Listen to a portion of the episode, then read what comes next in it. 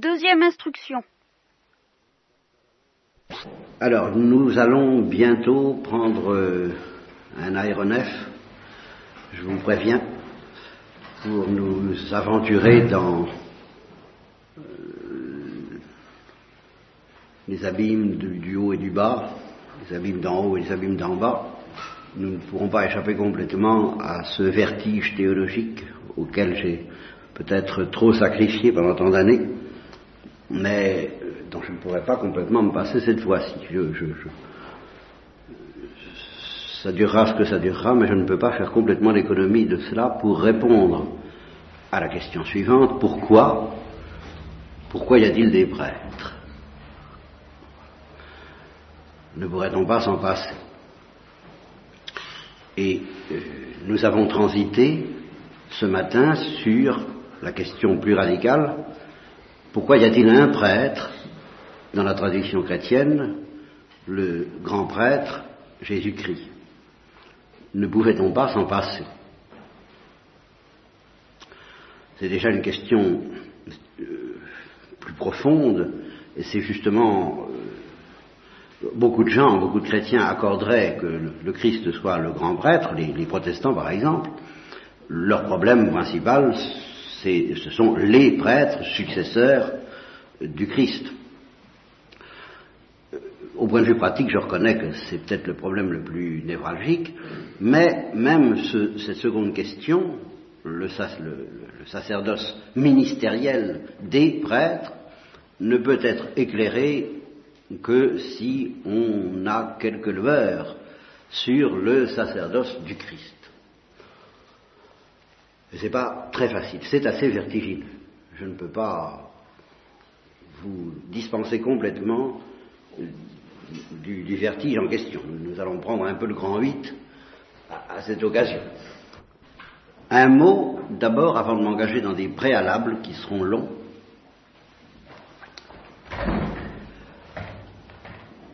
Le prêtre est celui qui agit toujours au nom d'un autre et à la place d'un autre. C'est justement ça qui est insolite.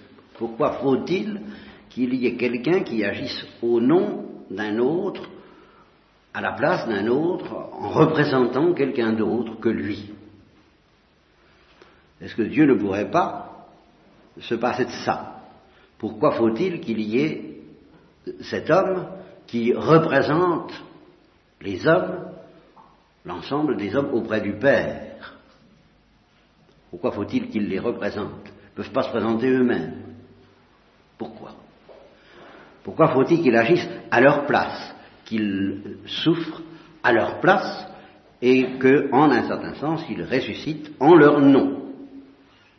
Vous voyez, c'est ça qui va être assez caractéristique du prêtre comme tel, c'est qu'il n'agit pas en son nom, mais au nom d'un autre, des autres. Il représente le genre humain auprès de Dieu et auprès de, Dieu son Père, Dieu le Père. Et dans l'autre sens, nous verrons qu'il représente aussi Dieu le Père et euh, sa propre divinité, le Verbe, la parole, auprès des hommes. Pourquoi cet intermédiaire obligé? C'est cela qui peut paraître irritant est-ce que nous ne pourrions pas avoir affaire directement à Dieu et Dieu directement à nous sans passer par cet intermédiaire qui va être caractéristique de la notion de prêtre et de, la notion de sacerdoce appliquée à Jésus-Christ et puis étendue aux autres prêtres? Bon, je, ne réponds pas à cette question, je, je, je vous la soumets. Et maintenant, les préalables. Alors là, nous allons avoir affaire à beaucoup de choses. Première notion dont il faut parler préalablement à tout, l'Holocauste, ou le sacrifice d'Holocauste. Ça, c'est une notion clé sur laquelle je me suis étendu abondamment, encore une fois, pendant des années. Je vais en dire l'essentiel ici, sans trop m'attarder. Il s'agit de l'envahissement d'une créature par le feu de la joie divine. Le feu de l'amour divin, le feu de la lumière divine. C'est cela qu'on peut appeler l'Holocauste. C'est un événement. C'est un événement. Quand le ciel vous tombe sur la tête, la seule chose que craignez à bras raccourcis, je crois. que le ciel lui tombe sur la tête. Eh ça définit assez exactement l'Holocauste. Quand le, déluge de la vie divine s'abat sur une créature de façon fulgurante, il peut exister une modalité non fulgurante de l'Holocauste, mais elle est préparatoire, elle prépare la modalité fulgurante, ça, ça doit se terminer par un éclair. Alors il peut y avoir une glorification lente, un holocauste lent qui prépare l'holocauste fulgurant, et c'est le sens de la vie de toute créature tant qu'elle se déroule dans l'obscurité de la foi. À ce moment-là, elle est soumise à la proposition que Dieu lui fait d'un holocauste progressif, qu'on appelle l'intimité avec Dieu, si vous voulez. Prenez le nom que vous voulez. Hein. Toute créature intelligente est invitée tout au moins dans le monde que je connais, je ne sais pas ce qu'il en est des planètes, des extraterrestres, ça alors là c'est pas mon rayon.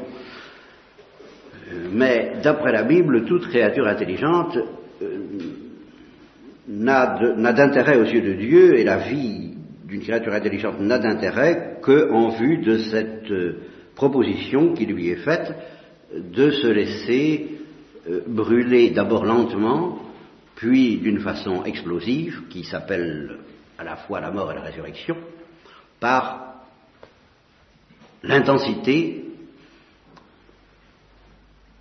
à certains égards insoutenable, de l'amour de Dieu, de la joie de Dieu, etc. etc. voilà. Ça s'appelle un sacrifice au sens étymologique du mot, sacrum facere, parce que la créature qui est ainsi possédée, emportée, brûlée par euh, le divin, le milieu divin, dit Teilhard, eh devient elle-même divine. Et comme Dieu se définit comme sacré par rapport aux créatures, c'est-à-dire différent, Dieu est différent. Dieu ne ressemble à rien. J'ai longuement insisté sur ce visage de Dieu qui ne ressemble à rien, qui est le plus précieux, et c'est ce visage qui ne ressemble à rien qui, précisément, prend possession de la créature dans l'Holocauste alors la créature devient elle-même quelque chose qui ne ressemble à rien. Elle devient elle-même divine. Elle est divinisée, elle est sacrée, elle est sacrifiée, elle est faite sacrée, elle est faite sainte, elle est faite divine par euh, cette brûlure. Bon. Eh bien, je viens de définir ainsi la notion de sacrifice dans son sens le plus profond, la notion d'holocauste, euh, je ne vous dis pas que ça ne pose pas des problèmes, ça pose des problèmes considérables et des problèmes pratiques redoutables comme nous allons voir. Il n'est pas question là-dedans de souffrance, de péché et encore beaucoup moins d'expiation. C'est un sacrifice de pure joie. Mais, euh, oui, you, ya. Bon, d'accord, c'est une joie, euh, on la sent passer. Bien à une échelle beaucoup plus réduite sur la Terre, je l'ai dit souvent aussi, quand un, individu un peu angélique, un peu violent, un peu brûlant, se présente dans la vie d'une créature un peu dormante, éventuellement, ou un peu fraîche, ou un peu légère, eh elle le sent passer aussi, la créature. Même le contact d'une autre créature peut être très redoutable, parce que brûlant, euh, magnifique, exaltant, mais ou you you you you ya ya. C'est fatigant la joie. Comme le disait une jeune fille quand j'avais 20 ans, justement, c'est fatigant le bonheur. Et il s'agissait d'un bonheur purement humain. Déjà, à ce plan, on peut avoir peur de certaines personnalités qui sont attirantes, mais ouh, oh, qui ne sont pas confortables, quoi.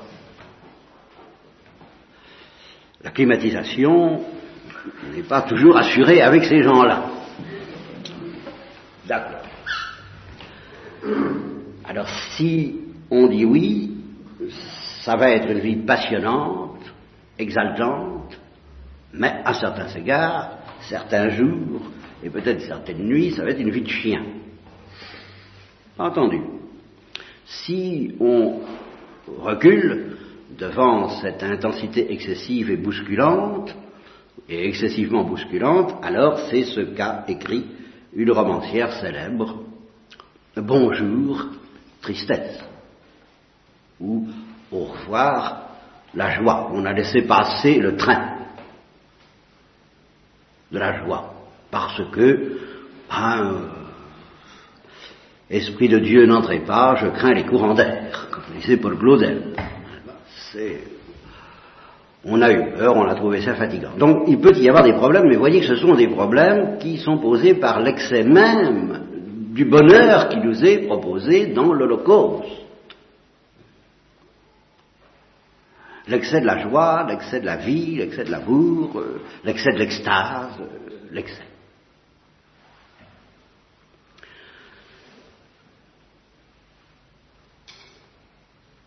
Dans la tradition chrétienne, au départ, il n'a jamais été question d'autre chose, ni auprès des anges. Alors pour les anges, c'est très simple, c'est au départ et à l'arrivée. Les anges n'ont jamais entendu parler d'autre chose que de cet holocauste que la parole de Dieu leur a proposé. Veux-tu entrer dans mon repos?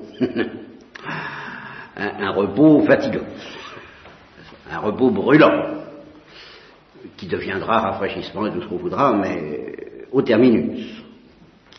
Il y, a quand même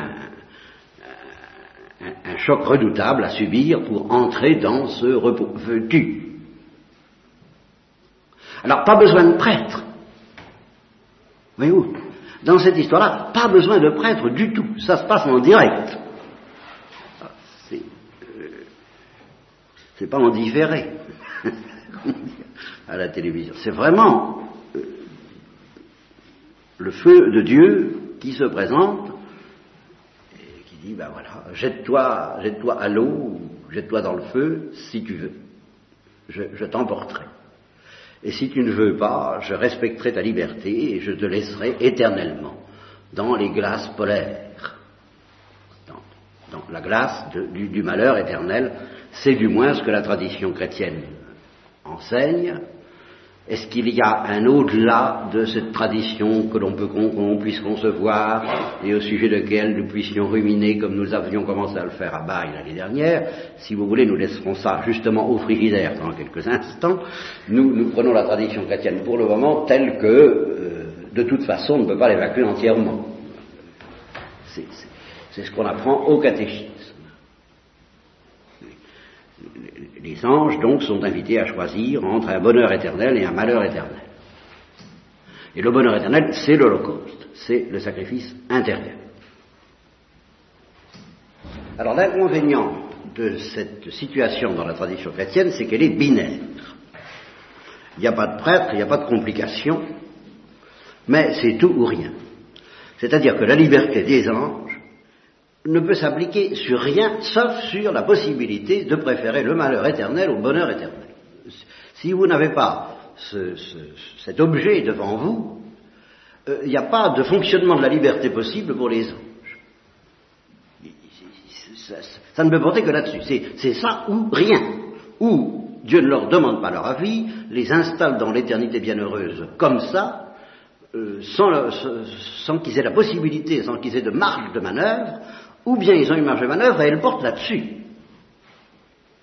Alors évidemment, c'est grave, c'est redoutable, et la tradition chrétienne connaît les démons, dont il va être abondamment question dans la vie du Père Lamy, entre autres, entre combien d'autres, comme la vie du Padre Pio, comme la vie du curé d'Ars. Bon, le démon, ça existe en terre chrétienne. Et c'est la conséquence de cette situation binaire, euh, redoutablement simple, totalitariste. on ne connaît pas les nuances chez les anges. On les connaît, mais on ne vit pas selon les nuances. Le, oui et le non ne connaissent pas de nuances.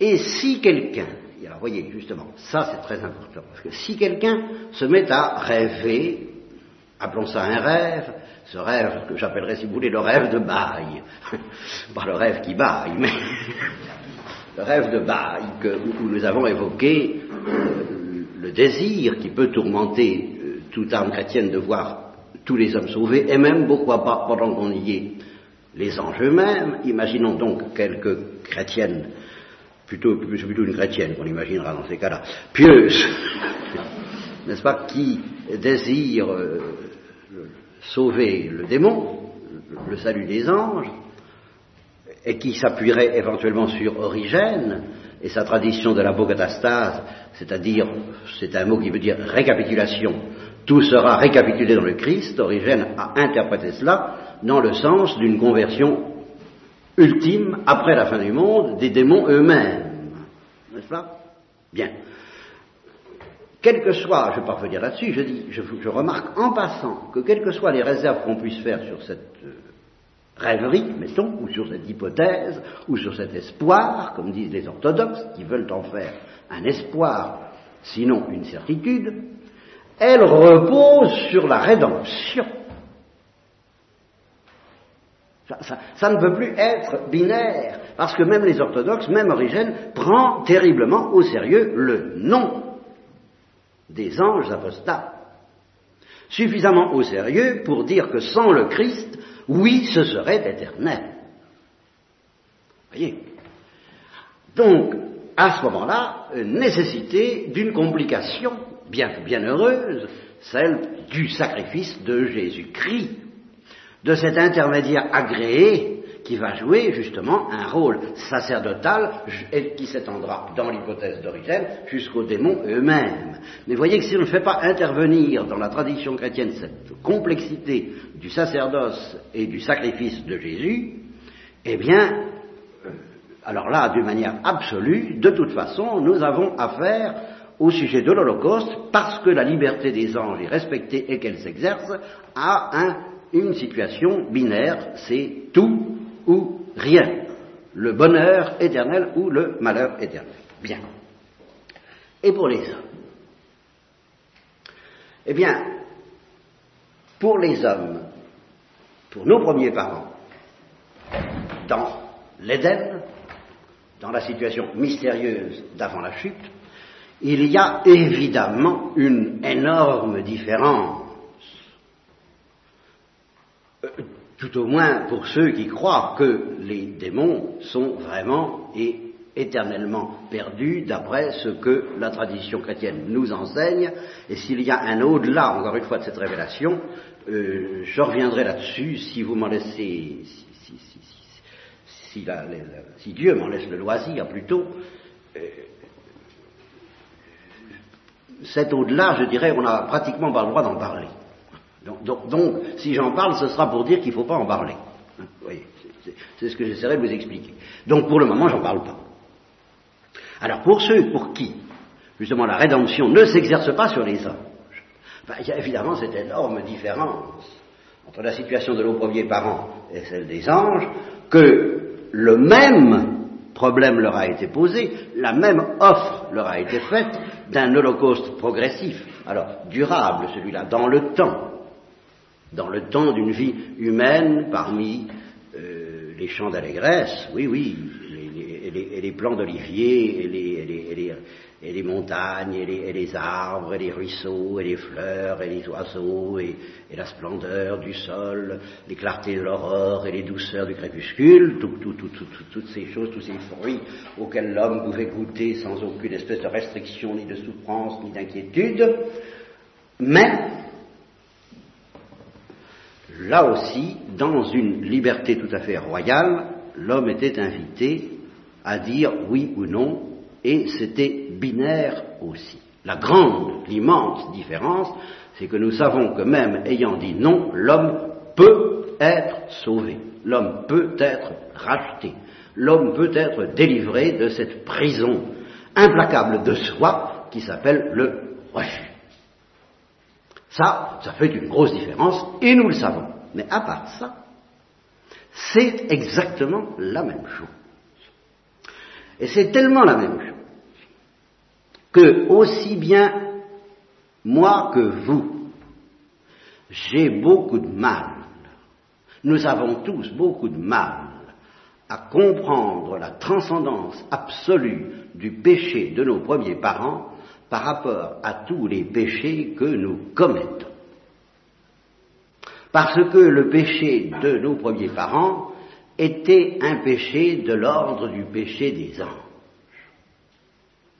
Et c'est un péché très mystérieux qui nous paraît beaucoup plus excusable que la suite ne l'a prouvé parce qu'on se dit oh ben il a péché une fois mais il aurait peut-être pu se reprendre. Et ça n'est pas euh, toute une vie d'obstination dans le péché. C'est un seul acte. Le malheureux ça lui a échappé.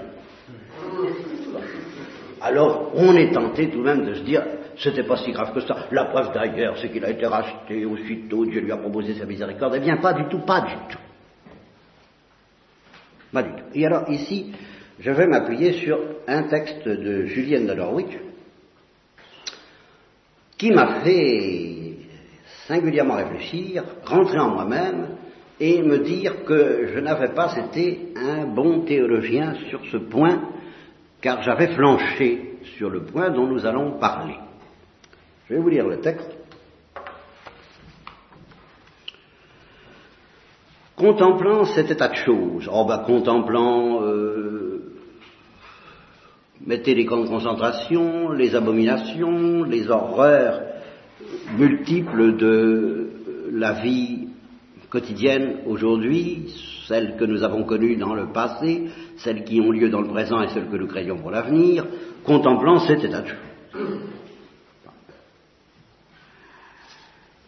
Avec tristesse et lamentation, dans vos méditations, vous direz, ah mon bon Seigneur, comment pourrait-il se faire que tout aille bien, vu le grand mal que le péché cause à tes créatures? Voilà. Comment peut-on être optimiste? Et plus on a le sens du bien et du mal, tel que Dieu essaie de nous le faire, de nous, de nous comme dirait le sapeur Camembert, de nous le faire comprendre, plus on a le sens de l'amour et de la haine, euh, plus on trouve horrible, en effet, le grand mal que le péché cause à euh, nous, les créatures de Dieu. Et Julienne ajoute, je désirais dans mon audace quelques déclarations plus claires qui me ce besoin d'être tranquillisé à propos du problème du mal, bien sûr. Le, grand problème, le problème number one sur lequel je me suis cassé les dents toute ma vie, effectivement, et que je n'ai pas envie de reprendre entièrement à, à grands frais cette fois, mais que je ne peux pas esquiver complètement. Notre bien-aimé Seigneur me répondit tout doucement. La musique d'abord. La musique d'abord. Notre bien-aimé Seigneur me répondit tout doucement, le visage plein d'amour. Le péché d'Adam, me montra-t-il, fut le plus grand mal qui ait jamais été commis ou sera jamais commis jusqu'à la fin du monde. Toute la sainte Église sur la terre le sait bien, me révéla-t-il. Puis il m'enseigna à considérer la glorieuse satisfaction offerte pour ce mal, car cette réparation est plus agréable à la bienheureuse divinité et sans comparaison plus honorable pour le salut de l'homme que n'a été nuisible le péché d'Adam. Alors, euh, en général, c'est justement là-dessus, ce, dernier point sur lequel on insiste très vite, euh, que euh, heureuse faute, péché d'Adam certainement nécessaire, comme chante l'Église la nuit de Pâques, alors, bah, ma foi, ce péché d'Adam, on l'accueille avec une certaine allégresse, d'autant plus que ça n'a plus rien à voir avec, euh, avec notre condition, tout ça est du passé, c'est abrogé, c'est aboli, c'est fini, c'est liquidé. Euh, par contre, bah, nous ne pouvons pas nous empêcher d'être horrifiés, dans la mesure de la foi, par le péché qui a crucifié Jésus-Christ. Et d'une manière générale, tous les péchés qui crucifient les innocents. Et puis, d'une manière générale, tous les péchés qui crucifient les pécheurs aussi. Tout ça nous paraît horrible. Et cette accumulation de cruauté, de fureur, de, nous paraît vraiment quelque chose d'abominable. Et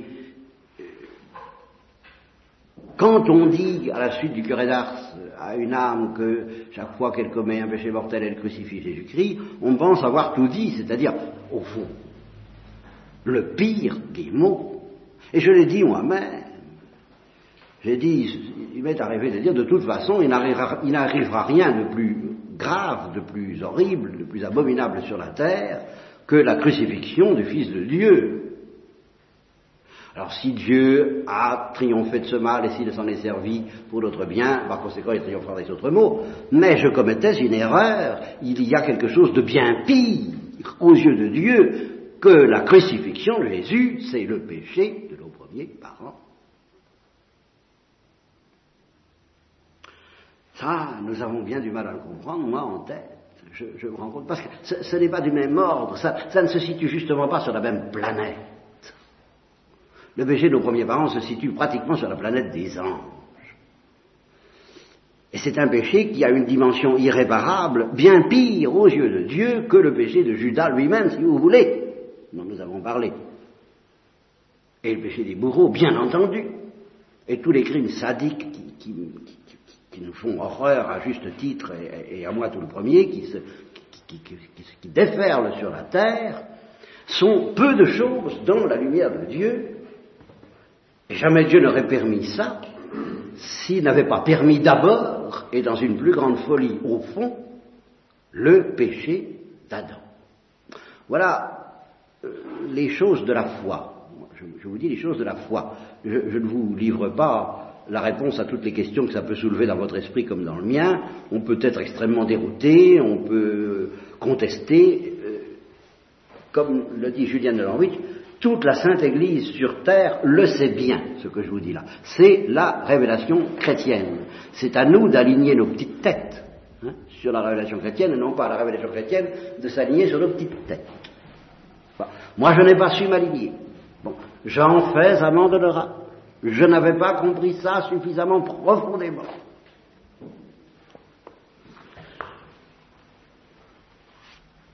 Alors vous pourrez me dire encore euh, des objections, vous me direz, mais ah, tout de même le péché d'Adam n'a pas abouti à la damnation d'Adam, tandis qu'il y a des péchés qui, d'après votre tradition chrétienne, aboutissent à la damnation. Il faut s'entendre, euh, ce n'est pas la gravité d'un péché déterminé qui aboutit à la damnation, c'est le fait que, pour des raisons, alors, dues là encore à la liberté, le pécheur ne profite pas, ne reçoit pas, n'accueille pas la miséricorde qui lui est offerte pour tout péché, quel qu'il soit, lequel, quel qu'il soit, est considéré aux yeux de Dieu pris en soi comme moins grave que le péché d'Adam, que le péché des origines. Et c'est pour ça, si Dieu a pardonné le péché d'Adam, il pardonnera tout péché, à condition, évidemment, qu'on le lui demande par le sang du Christ, si on a reçu la révélation du sang du Christ, ou qu'on le lui demande implicitement et confusément, si on ne l'a pas reçu. Bien. Alors, ce préalable étant posé, à partir du moment où ce péché est intervenu, eh bien, est intervenue aussi la signification profonde du sacerdoce de Jésus-Christ.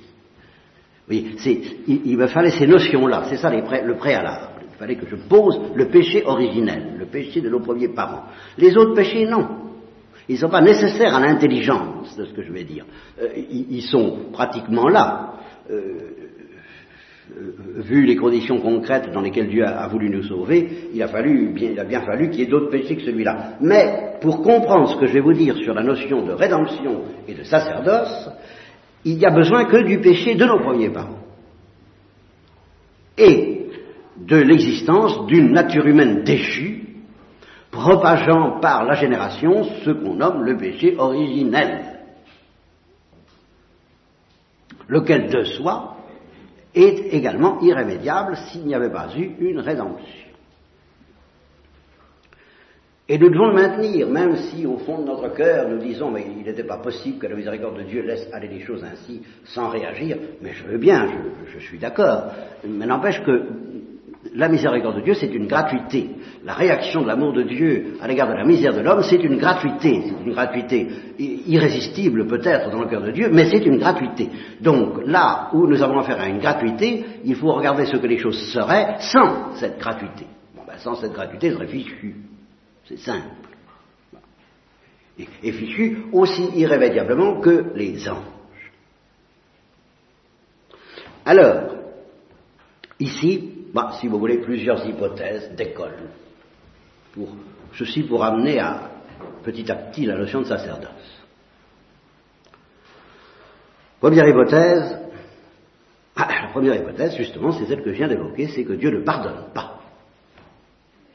Je maintiens qu'elle doit être mentionnée pour mémoire. Ce n'est pas une impossibilité absolue, c'est peut-être une impossibilité au vu de ce qu'est le cœur de Dieu et sa miséricorde infinie, ça c'est, autre chose. Mais, vu dans l'abstrait, selon euh, une justice peut-être étroitement comprise, mais authentiquement quand même, Dieu aurait pu ne pas pardonner. Ce que je veux dire, justement, mais c'est très important parce que ceux-là même qui sentent que le cœur de Dieu ne, ne pouvait pas ne pas avoir un désir infini de faire miséricorde, ceux-là même n'accepteront pas qu'on présente cette miséricorde comme un devoir de la part de Dieu. C'est dénaturer la miséricorde, c'est la trahir, c'est la, néantir, que de la présenter comme un dû. Et encore beaucoup plus de la recevoir ou de la réclamer comme un dû. Là encore, il y a une question de musique qui est capitale. Si vous considérez Dieu est miséricordieux, donc il est bien obligé de pardonner, donc je n'ai pas besoin de la musique, de la supplication confiante pour obtenir miséricorde, eh bien euh, vous euh, faites naufrage. Pourquoi? Ben, Tout simplement parce que vous opposez à la miséricorde une musique incompatible avec elle. C'est très simple. Ces deux musiques-là ne peuvent pas s'accorder. La musique de vous n'êtes pas un Dieu digne de ce nom et digne d'être euh, appelé amour si vous ne pardonnez pas. C'est une musique incompatible avec l'accueil de la miséricorde de Dieu et du pardon que Dieu nous offre. Donc, vous n'accueillez vraiment le pardon de Dieu que si vous reconnaissez que Dieu pourrait ne pas pardonner, sans que personne y trouve à redire. Ça, c'est les lois de l'adoration. Il faut savoir adorer Dieu dans sa transcendance pour obtenir de lui, de lui tout ce qu'on voudra. Alors, bon, on, on, mettra dans sa poche. Mais dans une certaine musique, bien. Deuxième hypothèse. Dieu aurait pu pardonner, bon, sans rien demander du tout. Ça, c'est l'hypothèse qui nous, qui nous botterait. Ça, ça nous dirait. Et on trouve que ce serait digne de Dieu, en fait, ce serait surtout digne de nous. Évidemment. C'est-à-dire que justement, nous mériterions bien, en effet, je dirais presque, nous mériterions bien, en effet, d'être traités ainsi, c'est-à-dire pas pris au sérieux par Dieu, donc pas aimés d'un amour grave et pathétique, car si Dieu nous pardonnait sans rien nous demander, on est des idiots. Allez, ça va. Je passe les ponts. N'en parlons plus. Qu'est-ce qu'on peut attendre d'imbéciles Allez, plus bête que méchant. Hein C'est un peu vrai. Mais Dieu nous a aimés autrement. Ce n'est pas pour rire qu'il nous a aimés, ce n'est pas pour rire qu'il nous a pris au sérieux, et ce n'est pas pour rire qu'il nous demande quelque chose pour pouvoir nous pardonner. Et alors là, hypothèse intermédiaire qui va nous amener en, en direct sur la réalité du Christ, le sacerdoce du Christ. Eh bien, l'hypothèse intermédiaire, c'est que Dieu demande un petit quelque chose. En disant, ben, vous ne pouvez pas comprendre ce que vous avez fait. Et, de fait, puisque je ne le comprends pas, vous voyez bien, je ne comprends pas que c'est pire que tous les crimes sadiques de la terre, accumulés. Donc je ne comprends pas. Et vous non plus. Et, nos premiers parents non plus. Vous ne pouvez pas comprendre ce que vous avez fait. Eh ben, je ne vais pas vous demander de comprendre. Je ne vous pas comprendre? Le pauvre bougre. Hein. Bon, alors vous allez faire un geste. Vous le, franc symbolique de dommages et intérêts. voyez, hein?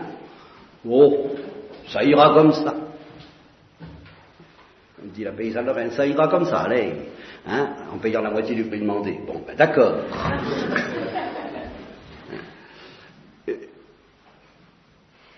Dieu pouvait faire ça.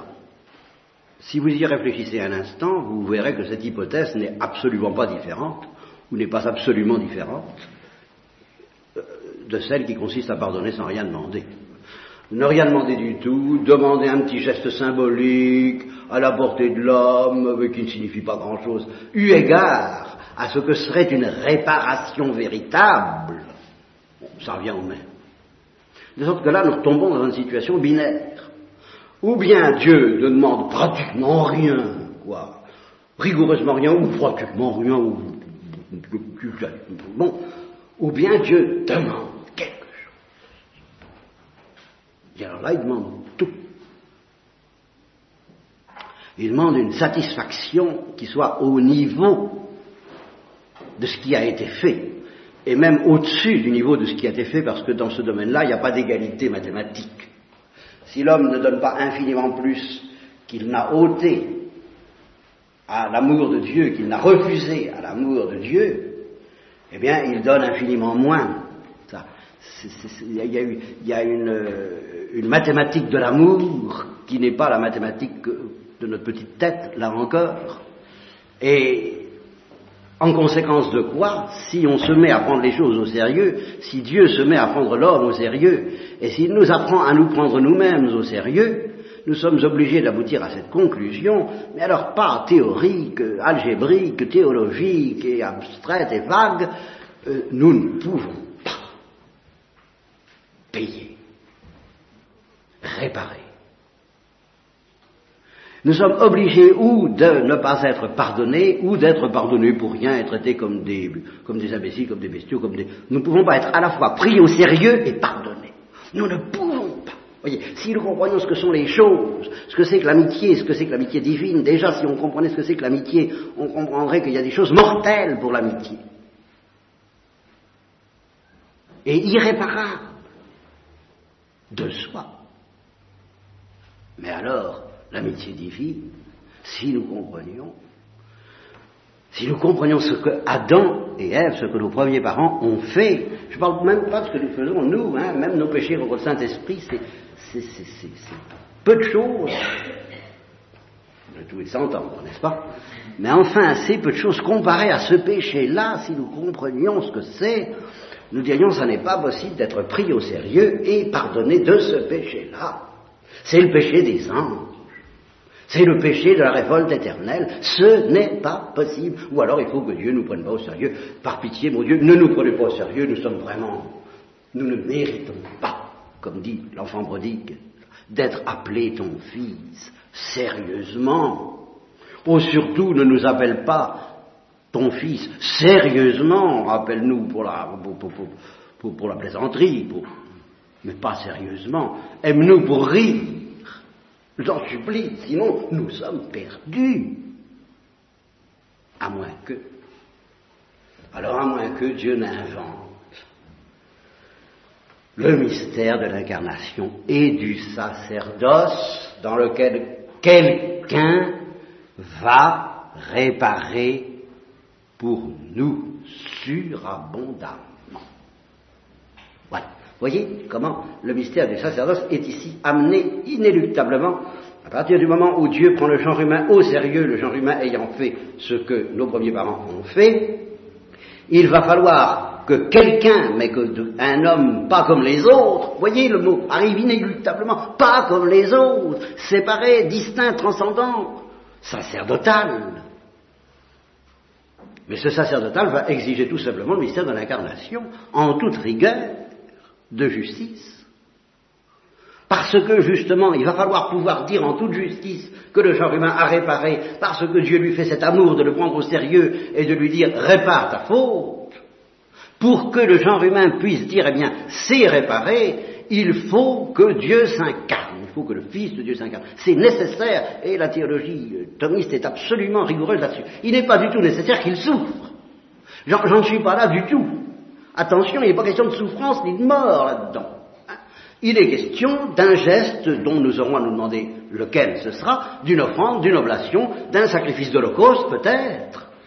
Cet homme Dieu, ce vrai homme et vrai Dieu, ce Fils de Dieu fait homme, va offrir à son Père le oui que nos premiers parents n'ont pas su donner, et il va l'offrir dans des conditions avec une profondeur, avec une perfection, et surtout avec une dignité due à sa personne divine, d'une telle profondeur infinie que, en effet, comme le dit Julien de Norwich, Dieu en recevra infiniment plus de joie qu'il n'a été blessé par le péché de nos premiers parents. Mais ça, ça suppose, non pas du tout, encore une fois, la souffrance et la mort, il n'en est pas question pour le moment, mais ça suppose l'incarnation, le sacerdoce.